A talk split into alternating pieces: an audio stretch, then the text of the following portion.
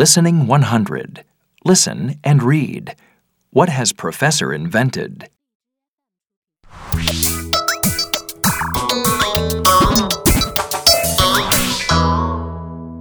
This is my new multilingual machine. When I press this button, you start speaking in a different language. Let's change you to French. Oh, yes. I can change myself. Bonjour. Bonjour. Excellent. Excellent. Okay, Chip. Can you change yourself to English now? Qu'est-ce que tu dis? Hmm. I think it needs some more work.